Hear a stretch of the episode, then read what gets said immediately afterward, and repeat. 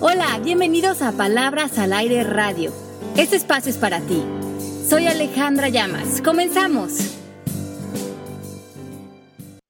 Hola a todos, ¿cómo están? Soy Pepe Bandera, al filo de las 11 de la mañana en un caluroso 18 de mayo y con un cielo lo voy a decir así como cuando se dice el tiempo por razones especiales, tremendamente gris en la Ciudad de México. Les mando un saludo, bienvenidos a Palabras al Aire. Hoy tenemos un invitado muy especial, pero primero doy mi saludo hacia Miami y sus playas.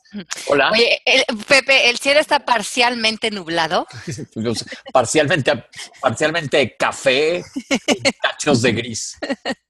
Aquí en México no vemos pues qué bueno que tenemos a Fede de invitado, a ver si podemos hacer algo todos juntos para salir de la nata. Exactamente. Normalmente Ale viene siempre a removernos las natas mentales que traemos, pero hoy Fede, su hermano, nos va a enseñar a movernos, bueno, a ver cómo podemos ser más conscientes ecológicamente, que la neta es que nos surge. Como que alguien está muy calladita, no sé quién. Buenos días por la mañana en este cielo bello. no que no tronabas pistolita. Buenos días a todos. Aquí estoy encantada de la vida, eh, esperando que por favor el invitado que tenemos hoy me quite de la ignorancia, me saque de la ignorancia que tengo en las cuestiones ambientales. ¿Qué nos surge? Te llamas, bienvenido. ¿Cómo estás? claro que le voy a dar la bienvenida a Federico, mi hermano, que además lo admiro muchísimo. Es director y maestro de la Universidad del Medio Ambiente. Ya les he hablado mucho de él. Está en, México, en, Valle de Bravo. Tiene la sede, pero también tiene muchos cursos online. Y ellos son la universidad, la principal universidad del medio ambiente en toda Latinoamérica. Mi hermano estudió su maestría en Australia y la verdad, Feder es un picudo del tema. Ay, Alita, pues muchísimas gracias, muchas gracias por las porras y gracias por la invitación al programa. Me encanta estar con ustedes. Me encanta platicar del tema, eh, entonces este, poderlo compartir con toda la gente que lo escucha eh, me da muchísimo gusto. Desde nos escuchan por muchos lados del mundo y ya sé que mucho de nuestra audiencia está aquí en México y, eso fue, y la urgencia de platicar contigo es para que cada quien creemos un poco de conciencia ecológica, porque pues como tú sabes, aquí en la Ciudad de México le hemos estado pasando fatal en cuanto a la calidad del aire en, los, en el último mes ya prácticamente y las medidas de contingencia ambiental que ha llevado a cabo el gobierno, pues la realidad es que no han servido mayormente pero ¿qué podemos hacer a todos niveles nosotros? Ahora sí, arráncate tu programa para que nos digas qué podemos ir haciendo. Nosotros ya estamos listos con este, nuestros apuntes, yo con, listos para arrancar. Papel en mano y también que sepan que vamos a poner los datos de la información que está dando Fede en las redes sociales por si eh, se les da información, que la vamos a estar repitiendo. Ya nos están saludando aquí en el chat desde Argentina, San Diego, California, un besito a todos los que nos escuchan y vámonos, vámonos como foca en tobogán, como dice Pepe. Pues sí, y muchísimas gracias. Y encantado, eh, ojalá empiecen a entrar algunas preguntas y también de ustedes encantados para que sea más una conversación. Pero eh, Ale me, me, comentaba que tenían ganas de platicar sobre conciencia ambiental. Y se me hace un tema muy bueno, se me hace un tema como muy, muy importante, muy relevante en este momento. Y desde como pensar un poquito qué quiere decir eso de conciencia ambiental, porque como que suena, suena ya a, cuestiones elevadas. Y la verdad es que no, no es nada muy sofisticado. Eh, es nada más eh, tener, como saber en dónde estamos nosotros, quiénes somos nosotros. Eso, eso es el primer paso. Y creo que el trabajo que ustedes hacen en ese sentido es muy importante, de que la gente se alcance a ver a ella misma y tenga la conciencia de sí misma.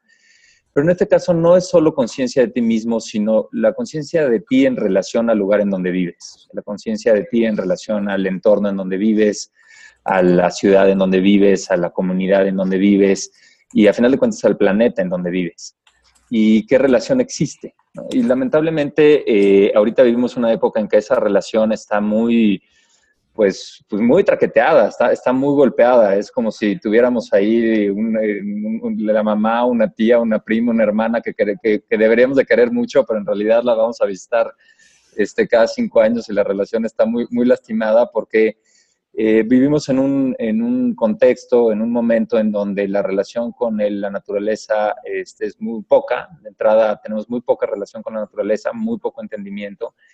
Y sobre todo tenemos eh, una enorme ignorancia en, relación a la interdependencia que tenemos con esta naturaleza. Es decir, hasta qué punto nuestra felicidad, nuestra en nuestra calidad de vida, la calidad de vida que heredamos a nuestros niños, eh, depende de esta relación con la naturaleza. ¿no? Voy, permiso, necesito interrumpirte un segundito antes de que continúes.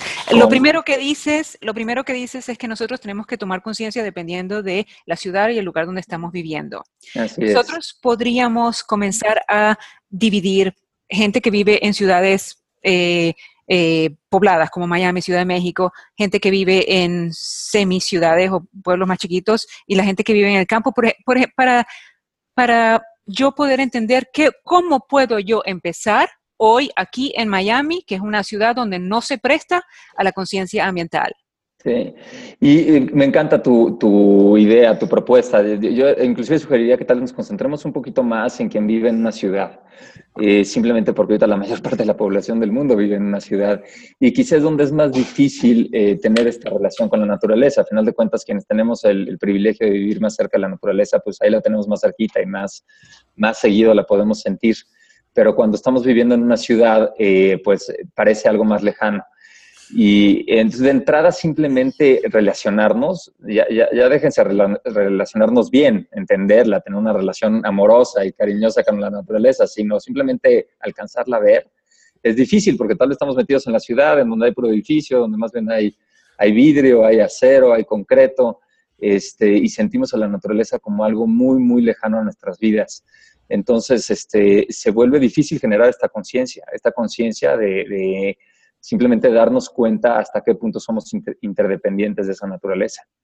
Exacto, entonces soy una persona donde no ve sino unas palmeras y unos, y unos árboles, eso es todo mi contacto que yo tengo con la naturaleza, trabajo no sé cuántas horas al día, no me da tiempo de ir a un lugar donde yo, eh, lo poquito que sé es que debería yo ir para no tener tanto exceso de cajas y de, y de cuestiones de plástico, ¿cómo puedo yo empezar? Pues mira, la verdad es que sí requiere un, primero un cierto ejercicio de voluntad en términos de salir literalmente a la naturaleza, este, porque tal vez no está en nuestra rutina diaria, no está en nuestra rutina diaria tener un cierto contacto con la naturaleza. Y, eh, si buscamos ciertos elementos, aunque sean muy pequeños, aunque sean espacios de 5 o 10 minutos, en, nuestro jardín, en nuestra azotea, en, en, el parque que está cercano, en la playa que esté cercana, eh, en Miami tienen unos parques nacionales espectaculares a unas distancias ridículamente cortas. este, eh, y entonces tal vez eso ya es un poquito más aventuroso, por tal vez ir a pasar un día ahí o pasar un, fin de semana. Simplemente como tratar de incorporar eso en nuestra rutina y darnos un, momento de silencio. Yo los invito a la siguiente que estén en la naturaleza, en lugar de llevar todos los gadgets que, que, ya estamos eh, muy acostumbrados a llevar para que nos distraigan, eh, incluyendo, eh, incluyendo la parte del, teléfono, del, ¿no? del celular, de un libro, de la música. Quizá eso dejarlo un poquito en el coche la siguiente vez que vayan y sentarse no mucho tiempo, de verdad no es una invitación así de, grandes sacrificios, pero sentarse 5 o 10 minutos a verla, a escuchar la naturaleza, a conectar un poquito. Este, es increíble qué rápido eh, la conexión eh, se, restablece. Lo, empezamos a sentir. Aquí el campus de la universidad tenemos la ventaja de estar en medio del bosque y recibimos a muchos grupos de gente que vive en la ciudad y hacemos ejercicios como estos muy sencillos, simplemente de sacar, que caminen un poquito en el bosque, que se sienten unos 10 minutos, que escuchen tantito. Y con un ejercicio así de sencillo, todo el resto del día, todo el resto del fin de semana cambia la gente empieza a entrar en otro canal. Entonces, quizás esa será la primera invitación.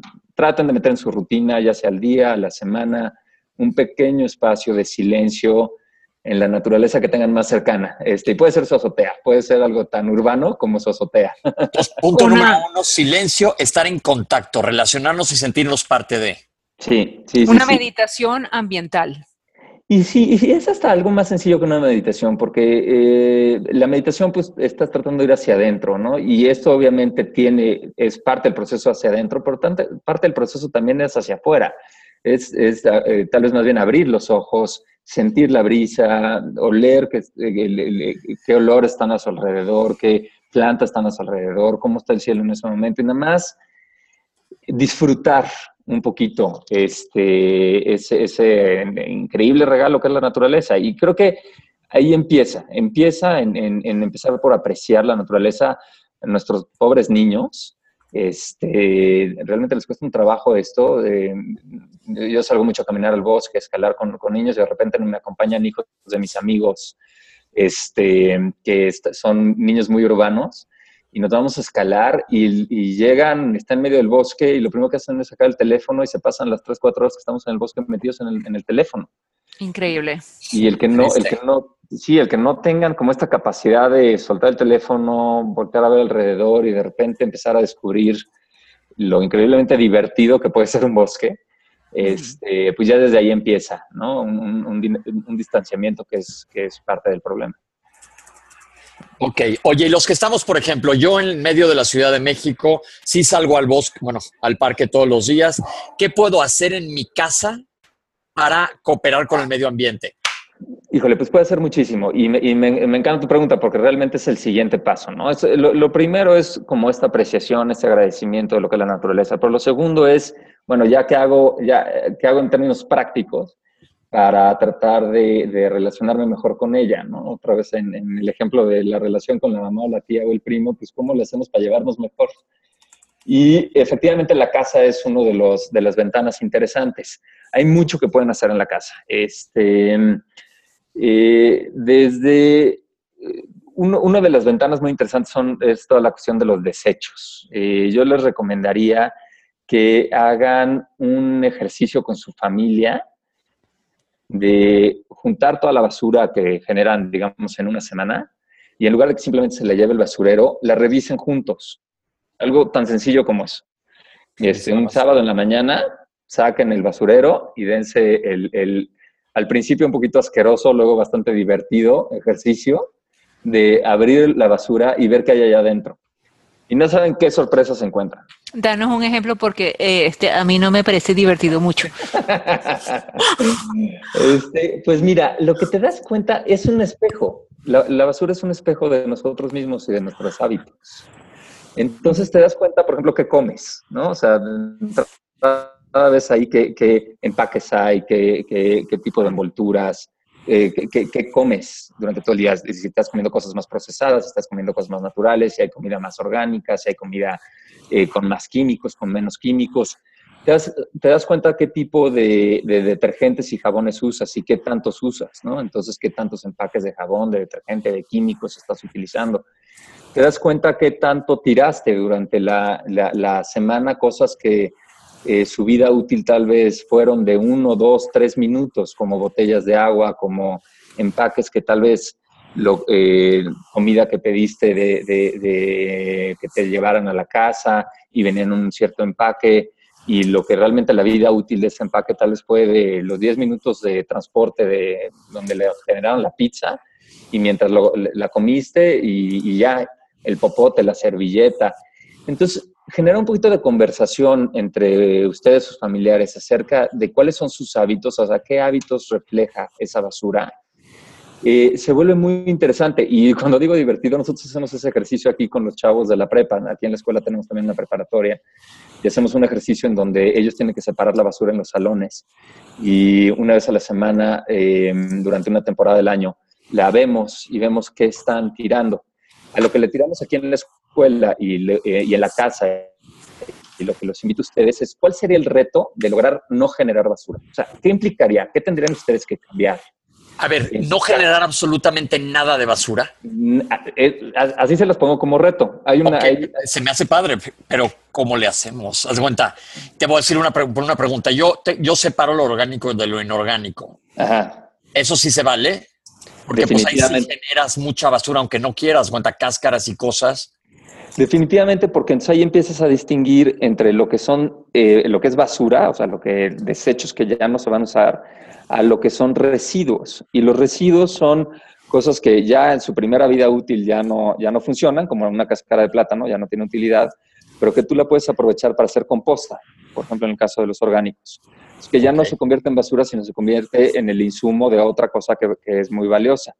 Entonces, esa es una, forma de bajarle muchísimo la basura, tratar de, comprar, de no comprar comida este, empaquetada, no, no pedir bolsas de plástico en el súper, no comprar comida que venga en empaque, eh, comprar puras cosas a granel, comprar fruta. Y todos los desechos de esa comida orgánica lo metes en un compostero que ya venden en todos lados, son los estamos de basura en donde siempre, siempre, se genera tierra. Además es como mágico porque metes ahí toda la basura orgánica, te esperas un ratito y al rato tienes una tierra negra increíble. ok, tengo dos observaciones. Tengo dos. Primero, este, vamos a aclarar que para Latinoamérica el verbo tirar, este también se puede, este. no. Ok, entonces, ¿cuánto tiraste esta semana? La basura me lo dice. Oye, bueno, Melanie, me preguntabas que dónde se ponía lo divertido. Yo te lo estoy tratando de poner en la mesa y no. ok, eso sí me gustó. Poner en la mesa, tirar esta semana. Exacto. Back on track. Vamos a regresarnos hacia, hacia lo biodegradable o también la estoy entonces después, ya va, ya va, segunda, segunda, después de ver cuánto tiré. Exacto. Semanalmente. Semanalmente. Semanalmente, tener una conversación sobre ello, de por qué tiraste o no tiraste, ¿no? Es muy importante, muy importante. ¿Qué tanto de lo que tiraste es biodegradable o recuperable? Me está gustando. O puede solamente un uso, Pepe. Pues entonces va a tener alguien que conozco el basurero como Heidi Flies. Eh, te digo que estas conversaciones son muy importantes. Y Perdón. lo que estoy diciendo. Es que esta noche cuando vea la basura me va a acordar de ti. Eh, ya ves, ya ves, te va a venir una sonrisa a la cara, además. Sí, entonces no la voy a querer tirar. Ok, okay. de vuelta, de vuelta al tema. Y además porque mi hermano está de buen ver, Melanie. Está de buen ver, ya está, ya está. Ok, entonces seguimos. Pero después, cuando yo voy a pedir este que tengo que ir al, al automercado por cinco minutos en la carrera que tengo yo todos los días, se me hace difícil el pensar, mira, no me pongas esto en bolsita porque yo estoy corriendo. Entonces yo necesito que tú me digas a mí qué puedo pensar yo en ese momento. Entiendo que voy a pensar en la naturaleza, en, el, en mis nietos y en la tierra y en todo esto pero necesito hármelo divertido a nivel de automercado. Mira, eh, sí, eh, de hecho, hace, eh, el día de ayer teníamos una conversación aquí con, al respecto de qué tanto estas cuestiones son incómodas o no son incómodas o son fáciles de, incorporar. Y como cualquier nuevo hábito requiere un periodo de, de, cambio, ¿no? O sea, todos ustedes estoy seguro que han cambiado hábitos en su vida. Un compromiso. Sí, requiere, requiere como un, esfuerzo que dicen que en 21 días tienes ya, adoptas un nuevo hábito, ¿no? No sé si es cierto, pero lo dicen. Y esos 21 días o ese mes o el tiempo que tome tomar un nuevo hábito siempre requiere una cierta fuerza de voluntad. Entonces, eh, desde separar la basura, como nos decía Pepe, ¿no? Pones los dos basureros y al principio, ay, ya se me olvidó poner la cáscara donde iba, ya se me olvidó, ya se me olvidó. Y eventualmente ya te parece muy natural y ni te das cuenta, ya lo estás separando o llevar las bolsas a la, al supermercado. Pues efectivamente las primeras tres, cuatro, cinco veces se te olvida, ¿no? Ay, se me olvidaron, ahora se me olvidaron, se me olvidaron. Pero de repente te haces a la costumbre. Hay muchas maneras de hacerlo. Por ejemplo, nosotros tenemos las bolsitas de súper de tela colgadas junto a las llaves en la entrada de la casa. cuando agarras las llaves del coche, pues ahí viene la bolsita del súper, ¿no? Eh, o la, o eh, mucha gente también las tiene en la guantera del coche. Entonces también ahí es una, una manera de ya ah, venden unas bolsitas muy, muy pequeñas de una tela increíblemente delgada que también puedes tener adentro de tu bolsa, adentro de tu bolsa de mano de todos los días. Sí, las he visto.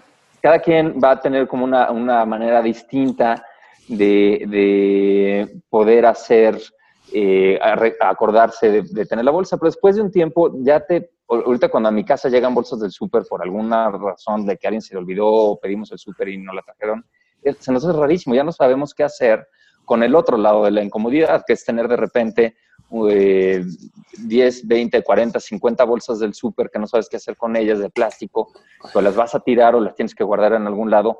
Cuando las dejas de usar es una cuestión que ya se te olvida que existen esas bolsas del súper, ¿no?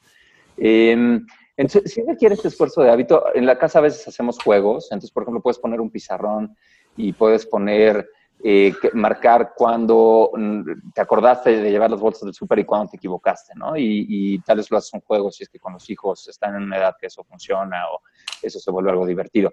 Sí, como con cualquier otro nuevo hábito le tienes que echar imaginación y va a ser distinta la solución para cada, cada persona, pero si te pones el reto, hay varios videos que les recomiendo, en, en, en, búsquenlos en internet, de Zero Waste, esta idea de cero basura. Y, puedes encontrar ahí familias de muchos estilos, desde familias como en el, en el tema muy hippie, con su granja y su jardín, hasta familias de Nueva York, en departamentos muy pequeños, que han logrado vivir prácticamente sin basura, que en un año, por ejemplo, hay una señora que en un año que vive en un departamento de Nueva York muy pequeño, en un año entero sacó, toda la basura que sacó fue una, un jarro de, mayonesa, o sea, el equivalente del tamaño de, una, de un tarro de mayonesa, en todo un año. Ahí te va. Pero entonces, por ejemplo, regresándonos al súper, hay que comprar muchas cosas que sean biodegradables, por ejemplo, servilletas, cosas así, ¿no? Para pues que no generes basura, o, o, porque pues hay que limpiar también, o usar pura tela, pero entonces pienso en el detergente al rato en la lavadora. Exacto, entonces son preguntas que te vas haciendo y cuando te pones un reto como el de cero basura, cuando van surgiendo estas preguntas, eh, eh, parte de lo que es interesante es eh, investigarle. Y otra vez, si se hace un poquito en familia, ayuda mucho porque entonces también un, tema de conversación se hace divertido. A ver, métete a internet y qué dice acerca de, ¿es mejor basura de tela o basura de papel? Y empiezas a encontrar, las respuestas no siempre son blanco y negro. Pero, por ejemplo, nosotros sí nos movimos a basura de tela en la casa eh, porque la basura de papel, aunque sea biodegradable, a final de cuentas toma todo un proceso en, cuando se produce. O sea, cada, cada cosa que compramos, cada cosa que consumimos tiene una huella ecológica. Y la huella ecológica quiere decir un, un impacto en, en, la naturaleza. Una, una, servilleta de papel, por ejemplo, pues tiene la pulpa que vino de, de ciertos árboles, la energía que se requirió para producir esa, esa, esa servilleta, el agua que se requirió para para verla producido en la fábrica, etcétera, etcétera. la producción de papel requiere muchísima agua. Eh, los químicos que se requieren para blanquearla, es mejor una servilleta de papel café que una blanca, porque la blanca requiere más químicos. Luego el transporte para haberla llevado, el empaque de plástico, eh, el transporte para llevarla hasta la tienda, todo eso es huella ecológica. Obviamente es mejor la, que no uses servilleta a que uses una servilleta biodegradable es mejor biodegradable a que sea una servilleta tradicional. Entonces, en la casa sí nos fuimos hacia servilleta de tela. ¿Por qué? Porque los jabones que metimos en la casa son biodegradables. Y eso también, hay muchas opciones de jabones biodegradables. Y nosotros regamos nuestro jardín con el agua de la lavadora de, ropa, porque es un jabón biodegradable. Entonces, eh, la verdad es que le bajas mucho al impacto ambiental que tiene la lavadora, porque simplemente toda esa agua que se, se utiliza para lavar la sacas y con eso riegas el jardín. Y nada más puedes regar el jardín si es jabón biodegradable, porque si no vas a matar el jardín con todos los químicos que tienen los jabones normales. Ahora, si matas el, jardín con los, jabón, con los químicos de los jabones normales, imagínate lo que hace en tu piel. Entonces, quieres meter jabones biodegradables no solo por la naturaleza, sino también porque todos esos químicos están llegando a final de cuentas a tu cuerpo. Oye, Fede, explícanos eh, un poquito más lo de la composta entonces, porque además esta misma agua la usas para la composta, ¿no? Esta misma agua, no, la composta no requiere agua. La composta, em, la manera más sencilla, hay muchas maneras de hacer composta, unas más sencillas, otras más sofisticadas. La manera más sencilla, o la idea más sencilla de una composta, eh, tú imagínate en el jardín, un lugar, eh, y te digo, esta es la más sencilla, no la más bonita, pero la más sencilla para que se entienda un lugar en donde acumulas todos los desechos orgánicos, o sea, todo lo que es comida. Em, y si tú dejas esos desechos orgánicos suficiente tiempo, solitos se convierten en tierra. Así de sabia, la naturaleza. Ahora, ¿qué, haces para que se conviertan más rápido y para que no huela? Em, lo combinas eh, en ese montón de tierra, no echas nada de carne, echas muy pocas grasas, Em, entonces, realmente nada más desechos de frutas y vegetales. Y lo combinas con acerrín o con cal o con tierra negra que ya tengas, cualquiera de los tres, acerrín, cal o tierra negra, lo combinas, o sea, una vez a la semana le echas un poquito de acerrín o de cal o de más tierra y lo mezclas. Y con eso haces que, que se reduzca muchísimo el olor, prácticamente no huelen las compostas y a que se haga tu tierra negra más rápido. después de unos 3, 4 meses, tienes una tierra negra increíble, buenísima, que echas de vuelta al jardín y que es el mejor abono que puedes echar. Oye, a ver, la versión más sencilla. ¿Me escuchó? Sí. Es que alguien me, estaban este, castrando. Este, pero bueno, a ver, yo hago una composta desde hace mucho ya no sé si estoy haciendo bien. En un bote de esos basura gigantescos, ya sabes, como de los del jardín, de esos grandísimos, le hice hoyos y ahí echo todo el tiempo todo mi residuo orgánico. no le pongo ni tierra ni nada más, no me importa que huela porque lo tengo en la azotea. Y la verdad es que inclusive de ahí de repente me salen jitomates, haz de cuenta, que sí me como. este, o cosas así, pero y la tierra la regalo a mis vecinos y demás, porque sí se hace tierra. Se ve horrible, pero lo voy y lo revuelvo a veces y sí sale bastante buena tierra. Esa es una muy buena manera de hacerlo, un bote, un bote de plástico grandote. Con, los hoyos son para que se airee un poquito adentro de la tierra, entre algo de, aire, funciona muy bien. Puede ser un hoyo en el piso, eh, para que no se vea el montón afuera. Pueden ser con, madera, puede ser con madera un, pequeño corral como de un metro cuadrado y ahí mismo echar los desechos. Efectivamente, si nada más echas los desechos sin echarles nada de tierra, ni cal, ni nada, eh, se hace, se acaba haciendo tierra. Eso es, a mí esto siempre me ha parecido como mágico, ¿no? Porque tienes todo esto que siempre consideramos como basura, que lo metes en una bolsa de plástico y lo amarras con nudos porque, porque parece asquerosa toda esa comida que está allá adentro y le llevas un camión y el camión lo transporta a quién sabe a dónde y lo echa en un hoyo de la tierra enorme y eso genera lixiviados, que los lixiviados contaminan los, mantos freáticos y esa contaminación llega a los ríos. O sea, generamos un problemón con toda esta comida orgánica que sale de nuestras casas por no entender que eso no es un problema, sino es un, tesoro, es un, increíble insumo de que con que lo metas en un bote de plástico, como tú nos compartes, este, Pepe, como un, bote de basura con unos pollitos, se convierte después de dos tres meses en una tierra fabulosa que puedes meter en tu jardín, la puedes regalar a tus vecinos, la puedes regalar en Navidad, este, la pones en, en sacos y pones una nota muy bonita. La tierra ya es donde va a salir luego la comida, ¿no? Y la vida. Y a mí me pasa lo mismo. Acabamos de poner una jardinera en la casa, le metimos la tierra en nuestra composta y sin sembrarle nada ya está llena de jitomates. ¿Por qué? Porque pues, obviamente nuestra composta trae las, mismas semillas de todo el jitomate que nosotros nos comemos en la casa. Melanie, te voy a regalar de Navidad eso, una, una bolsa de tierra. Que sea negra, por favor. Negra como tu conciencia. Tu recibo. Oye, oye, chicos, compórtense. Fede, aquí nos pregunta Luisiana. Dice que ella aprendió a reciclar en este país y siempre me he preguntado cuál es el proceso que sigue después de que se reciclan, por ejemplo, las botellas de agua o de soda. Que si las procesa la misma compañía de la marca de cada botella o qué pasa. Mira, eh, me, encanta su pregunta. el, tema de botellas de agua creo que es un tema que todos deberíamos de poner sobre la mesa. Eh, las botellas de, eh, agua son básicamente botellas de PET, así se llama el tipo de plástico que en las botellas de agua. El PET pues, es este plástico transparente muy, muy delgado, que en sí el PET es una maravilla, es un increíble invento. Pero el uso que le estamos dando para tomar agua, sobre todo agua simple, es, es, es muy raro. ¿no? Es muy raro que utilicemos este producto maravilloso que es el PET, que viene del petróleo. El petróleo es un, recurso escaso, es un recurso em, el, del cual lo necesitamos para muchas otras cosas, que no lo estamos acabando. Es un, es un recurso además del cual se generan guerras, como las que tenemos en Medio Oriente. Entonces, agarramos un, recurso que es un tesoro, como es el petróleo, lo convertimos en PET, le metemos agua sola, eh, a veces hacemos inclusive lo que a mí me parece verdaderamente ridículo de importarlo de otro lado, ¿no? Le metes agua Perrier de Francia, como si el agua del manantial de Francia fuera un mejor manantial que de cualquier otro lugar, lo cual es completamente ridículo. Este, la, transportamos eh, todo el Atlántico arriba de un barco, la metemos en un súper y vamos y la compramos. De entrada, el concepto del agua en botella es un concepto muy extraño. Eh, y, la vida útil de esa botella de plástico, pues son los dos o tres minutos que te estás tomando el agua. Ahora, mucha gente dice, bueno, no importa porque se recicla. Pues esa es otra parte de la historia que tiene sus bemoles. Se, recicla depende en dónde y depende cuándo.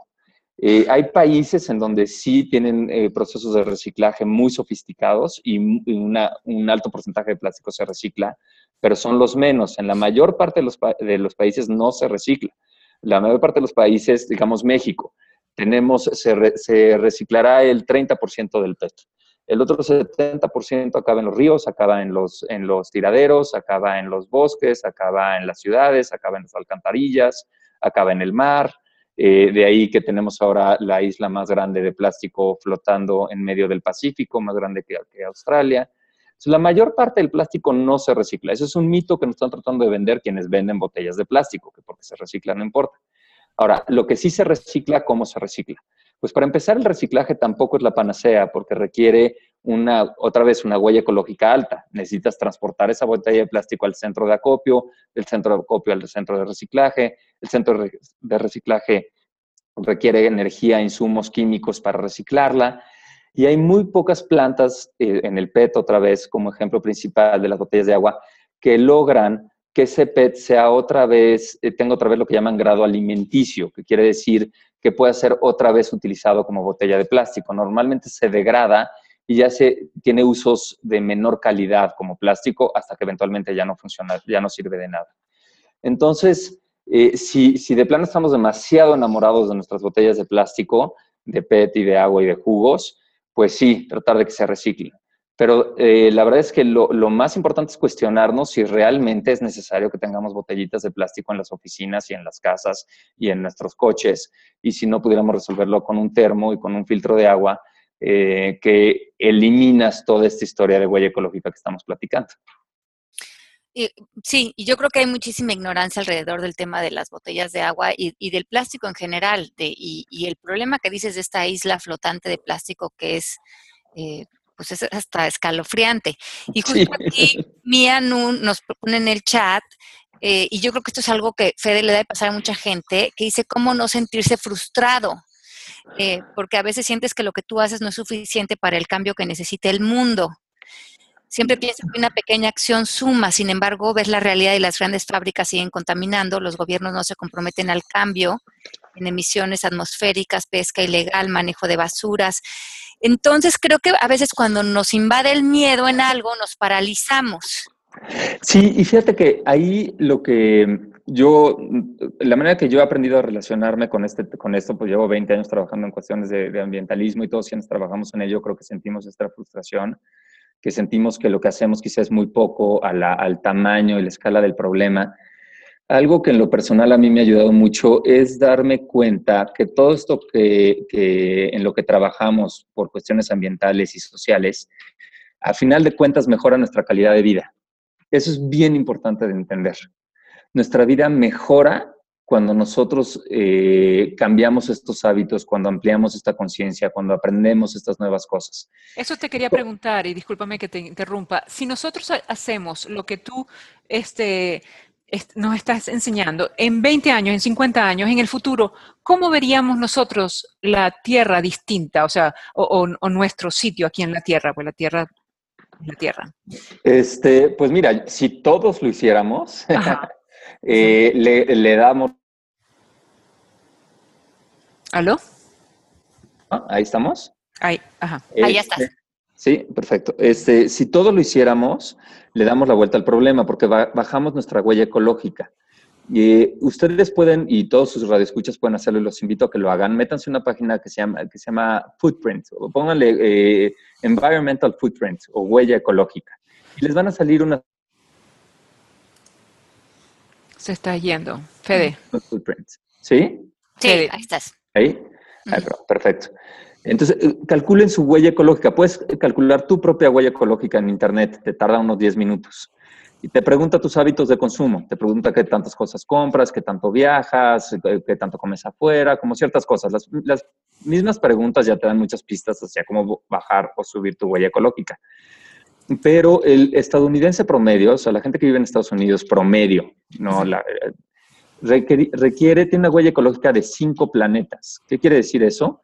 Que, si todos viviéramos como el estadounidense promedio, necesitaríamos los recursos naturales de cinco planetas.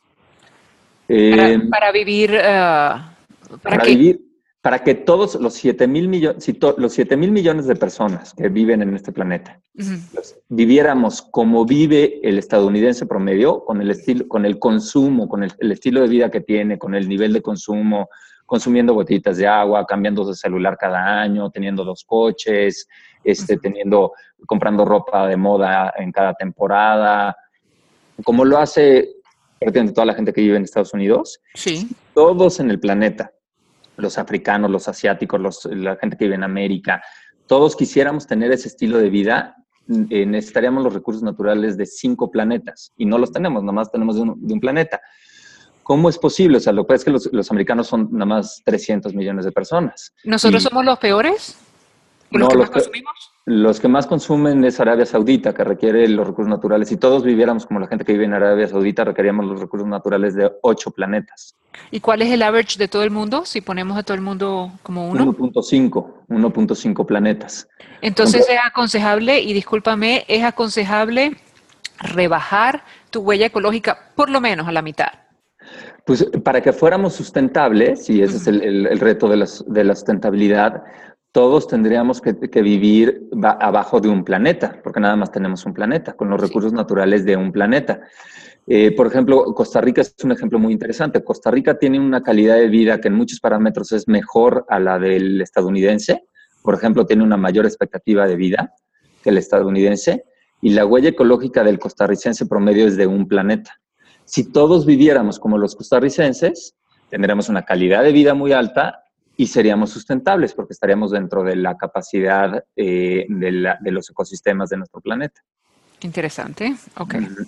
Entonces, ¿qué, pasaría si todos hiciéramos este tipo de cosas? Si todos eh, tuviéramos la composta, no, consumiéramos botellas de PET, no consumiéramos botellitas, este, bolsas de plástico, eh, en lugar de coche anduviéramos en caminando o en bici, si, si en lugar de cambiar de moda en cada temporada lo hiciéramos pues, cada que realmente la ropa se, se, termina, que más bien son varios años, eh, eh, hiciéramos este tipo de cosas, si todos en el planeta hiciéramos eso, eh, podríamos bajar la huella ecológica de, la humanidad a un solo planeta y hacer nuestro, nuestro estilo de vida sustentable. Y otra vez reitero, no se baja la calidad de vida, al contrario, se sube la calidad de vida. Cuando tú empiezas a hacer este tipo de cosas, te haces más consciente de qué comes, qué comida es más sana. La comida empaquetada normalmente trae, eh, en cuestiones de salud, trae muchos problemas. Este, la, eh, tienen muchos químicos y en lugar de usar químicos en, tus productos de limpieza, usas productos biodegradables, es más sano para ti, para tu piel, para tu familia, para lo que respiras si en lugar de usar el coche usas bici, pues mejoras tu, tu condición física, si estás haciendo deporte, suben las feromonas con el ejercicio que estás haciendo, etcétera, etcétera. Si estás haciendo composta y cultivas tu propia comida, pues garantizas que es comida orgánica, que es comida más sana. E, en fin, eh, la mayoría de las cosas que se recomiendan para que el planeta esté más sano, también nos hace más sanos a nosotros. Entonces, esta pregunta que me haces, ¿cómo nos veríamos en 40, 50 años? Bueno, si todos lo logramos, logramos sustentabilidad, pero los beneficios los tenemos desde el primer día. No nos tenemos que esperar 40, 50 o 50 años para tener los beneficios. Claro. Entonces, este, estás aconsejando que nos metamos en esta página eh, web que se llama tuhuellaecológica.org. .org y también María está diciendo que hay un app que se llama Eco Challenge que también es buenísimo para entender qué tan no vamos a decir que tan mal porque estamos en un programa de coaching, pero este, eh, ¿cuál es no funcional? Ajá, y cuál es nuestra huella ecológica y cómo la podríamos mejorar, pues para el beneficio de nosotros mismos. Eh, aquí también está preguntando eh, Lulis que cómo puedes apoyar la recolección de basura en municipios. En la esquina de mi casa dice la gente deja la basura y como que no apoyan eh, las autoridades. Entonces, ¿qué, ¿cómo podemos eh, hacer un apoyo comunitario para que mm, nos organicemos como ciudadanos para mejorar el medio ambiente? Pues increíble pregunta. La verdad es que sí, una vez que, ya trabajaste un poquito en lo que en, tus hábitos personales y nada más antes de contestar esa pregunta, considerar los hábitos de consumo. O sea, uno de los principales lugares en donde podemos ver nuestra relación con el medio ambiente es cuando estamos en el centro comercial qué decidimos comprar, cuánto decidimos comprar, de dónde vienen las cosas que compremos, comprar local. Comprar local ayuda muchísimo. Siempre que puedan comprar algo que se haya producido localmente en lugar de que se haya producido en un lugar lejano, ayuda muchísimo. Entonces también, así como la casa es una increíble ventana para nuestra conciencia ambiental, nuestro consumo es otra conciencia, es otra ventana muy, muy, muy, muy interesante para la cuestión de conciencia ambiental. Ahora, si quieres ponerte más las pilas, si quieres hacer todavía algo más, es la pregunta que nos están haciendo. Entonces, es empezar a organizarte a nivel comunitario. Es eh, un paso un poco más complejo, un paso que va a requerir más tiempo, eh, pero eh, definitivamente un paso que puede traer todavía mayores beneficios. Y ahí hay mucho trabajo eh, que se está haciendo. Eh, yo, creo que ya no ha de existir casi ningún lugar en el mundo en donde no haya alguna ONG o una organización este, eh, no gubernamental, una asociación civil, una asociación de vecinos, que estén trabajando en una zona. Y mi recomendación sería hacer eso, acérquense con su, con su asociación de vecinos o con alguna ONG que esté cercana, las escuelas muchas veces tienen este tipo de programas, y pregunten qué están haciendo en términos ambientales y sociales. Eh, y, y, involúcrense. Eh, de, ahí la verdad es que hace, hace mucha diferencia. Esa, esa organización social te permite que ya lleves los esfuerzos no nada más a nivel casa, sino quizá ya a la separación de basura o al reciclaje a nivel comunitario, o el, rescate de, espacios públicos, o el plantar árboles, o el, apoyar a productores locales eh, para esta cuestión de productos locales que mencionábamos hace un, hace un rato. Eh, hay, hay muchísimas cosas que se pueden hacer. Ahora, eso sí ya requiere un nivel de compromiso adicional. Y la recomendación es acérquense con quienes están cerca de ustedes, no se compliquen mucho la vida, siempre lo que está cerca es el primer paso más interesante.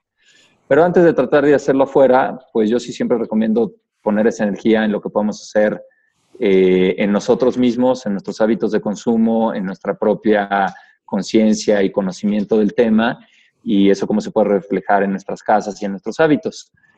Ya cuando hayamos cubierto esa parte, podemos como ir a pensar qué podemos ir a hacer afuera. Oye, Fede, ¿y qué, tú crees que hay como resistencia a este tema? Eh, yo creo que hay... Total, yo soy una. Yo soy Total. yo creo que hay una, relación de amor-odio con este tema.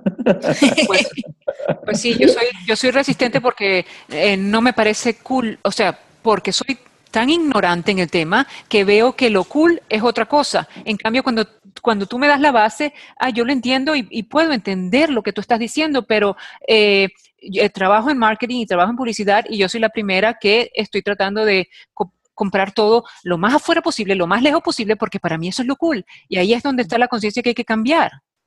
Exacto, y entonces fíjate que en lo cool, me, encanta cómo, lo mencionan, porque efectivamente parte de que estas cosas se haga más virales, que nos sintamos cómodos, orgullosos de, esto que estamos haciendo, ¿no? Y partes como esta cuestión que sea cool, como bien dices, o que nos guste, que sea estéticamente Hay que ponerlo de moda, Melanie. Hay que ponerlo de moda. Sí, y, hay muchos ejemplos, por ejemplo, en, ropa, digamos, eh, ya hay un movimiento a nivel global importante sí. de ropa artesanal, de ropa que en lugar de que te la hace la marca, que la hace en China y la transporta, es ropa que la hacen pequeños talleres eh, comunitarios locales, tal vez un artesano, un artista eh, cercano y que hace, piezas únicas. Y de repente estás viendo ropa que sale de que es ropa preciosa, ropa realmente muy bonita, que su huella ecológica va a ser mucho menor porque fue, fue eh, producida localmente y que el beneficio económico además se va a quedar también localmente. Eso es otra parte importante de entender cuando compras local. En lugar de que tu, tu dólar, tu centavo, tu peso se vaya al corporativo que saca el dinero de ahí y, está beneficiando a, gente lejana. Tu dólar que se queda con el artesano o que se queda con el productor local, se queda con tu vecino. Y entonces tu vecino va a estar mejor económicamente y eso trae una mejora en la calidad de vida tuya y de toda tu comunidad. Y por eso insisto en que todo este tipo de cosas no solo mejoran la problemática de sustentabilidad, sino mejoran nuestra calidad de vida. Y empiezan a haber cosas muy interesantes, así como en la moda, este, toda la producción de artesanía, de joyería, de ropa a nivel local, eh, de comida. La comida es mucho más rica. O sea, si te empiezan habiendo más farmers market y te vas al, al, mercado local, entiendes cuál es el productor, quién está produciendo cerca, que es una producta, eh, un productor orgánico eh, tienes esta relación con el productor, ese dinero está quedando localmente, pero cuando pruebas ese jitomate, pruebas ese queso, pruebas... Se nos está yendo Fede. Eh, ahí, ahí, ¿me oyen? Ya, te, te perdimos un momento, Fede. Ah, ok. ¿Ahí estoy de regreso? Sí. Este, tiene mucho mejor sabor que el que compras que viene en Costco, este, en una caja enorme con un empaque y que fue refrigerado durante dos semanas y que ya perdió todo su sabor y una buena parte de su valor de, nutrición. Estamos de acuerdo. o, la bicicleta, por ejemplo, la bicicleta en términos de esto cool, ¿no? Este, aquí en la Condesa, el, esquema de bici, de bici compartida, de ecobici, que está aquí en la Ciudad de México, ha crecido muchísimo. Y parte fue porque lo pusieron al principio en la Condesa y en la Condesa se subían pues estas, eh, ¿no? Estas chicas muy guapas con su minifalda y su, su, su, bolsita en, en, la ecobici y las veías andando en la COVID y se veían súper cool y se veían súper guapas y, y, y, entonces eventualmente eso es algo que es más fácil de copiar. Claro, pero seguro había un movimiento de marketing detrás de eso y eso es lo que hay que hacerle hincapié a la gente que trabaja en publicidad. Este, que haga buenos movimientos para, para uh, ver desde el otro punto de vista todo lo bueno, en vez de estar haciendo trending la ignorancia, como es lo que hemos estado haciendo hasta ahora, hacer un trend de lo, de lo que es realmente importante. Sí. sí. se nos está acabando el tiempo. Ay, pues qué triste, porque me encanta platicar con ustedes. Oye, bueno, pero vamos a poner los puntos en las redes sociales para que los sigan. Vamos a tener otra vez de invitado a Fede, porque creo que hay mucho de este tema. Bueno, yo me considero una principiante en este tema y le quiero entrar cada vez más y como bien ponían aquí en el chat, ser un ejemplo para nuestros hijos, porque no podemos enseñar más que desde ese lugar y, que nos pases eh, más información. Eh, Fede, siempre tienes la puerta abierta aquí en el programa porque hay además muchísimas preguntas en el chat. Sí, encantado. Y yo creo que valdría la pena, si ustedes quieren ya entrar a alguno de estos temas en particular, lo que es consumo, lo que es, o lo que es reciclaje, lo que es moda sustentable, lo que es arquitectura sustentable, cada uno de esos temas es todo un mundo. Y pudiéramos ya sobre un tema en particular también hacer recomendaciones más puntuales a la gente que los acompaña eh, de recursos donde pueden encontrar más información, de sites en Internet que son interesantes, de prácticas muy puntuales que pueden hacer. Y tal vez si ya vamos entrando en temas más particulares. Me encanta. necesario. Súper necesario. Nos están pidiendo la gente en el chat tu información, Fede, si se las puedes compartir y un poquito de qué se trata lo que haces. Con todo gusto, Alita. Este, pues, nos encuentran en la página de internet UMA México, UMA, que viene de Universidad del Medio Ambiente, UMA México, todo seguido, .com.mx, ahí está nuestra página de internet. También nos encuentran en Facebook, bajo Universidad del Medio Ambiente. Eh, la página de Facebook se les recomiendo muchísimo. Tenemos ahí, estamos publicando información de esta, de esta naturaleza, tips, artículos, todos los días. Todos los días publicamos tres o cuatro este, artículos interesantes que creo que les pueden llamar mucho la atención eh, en Facebook. Eh, tenemos el Twitter también, eh, arroba UMA que también ahí publicamos información. publicamos también mucha información sobre proyectos que están llevando a cabo nuestros estudiantes, nuestros docentes y gente de la comunidad eh, a nivel nacional y global, muy interesantes en términos ambientales. y básicamente lo que hacemos aquí en la UMA, somos una universidad, como mencionabas, Ale, somos la única universidad en México especializada 100% en sustentabilidad. Eh, tenemos maestrías, eh, básicamente nuestra oferta educativa se concentra en maestrías y son maestrías semipresenciales. Eso quiere decir que como el 60% lo toman en línea a través de Internet y el 40% sí vienen aquí a, las instalaciones. Estamos muy cerca de la Ciudad de México, como una hora. Y son talleres de fin de semana, vienen de viernes a, a lunes, entonces recibimos estudiantes de toda la República, recibimos estudiantes de Sudamérica, recibimos estudiantes de Estados Unidos obviamente los que están más lejos es un poquito mayor reto porque tienen que viajar para acá cada mes y medio y estar aquí cuatro días, pero tenemos estudiantes de todos lados.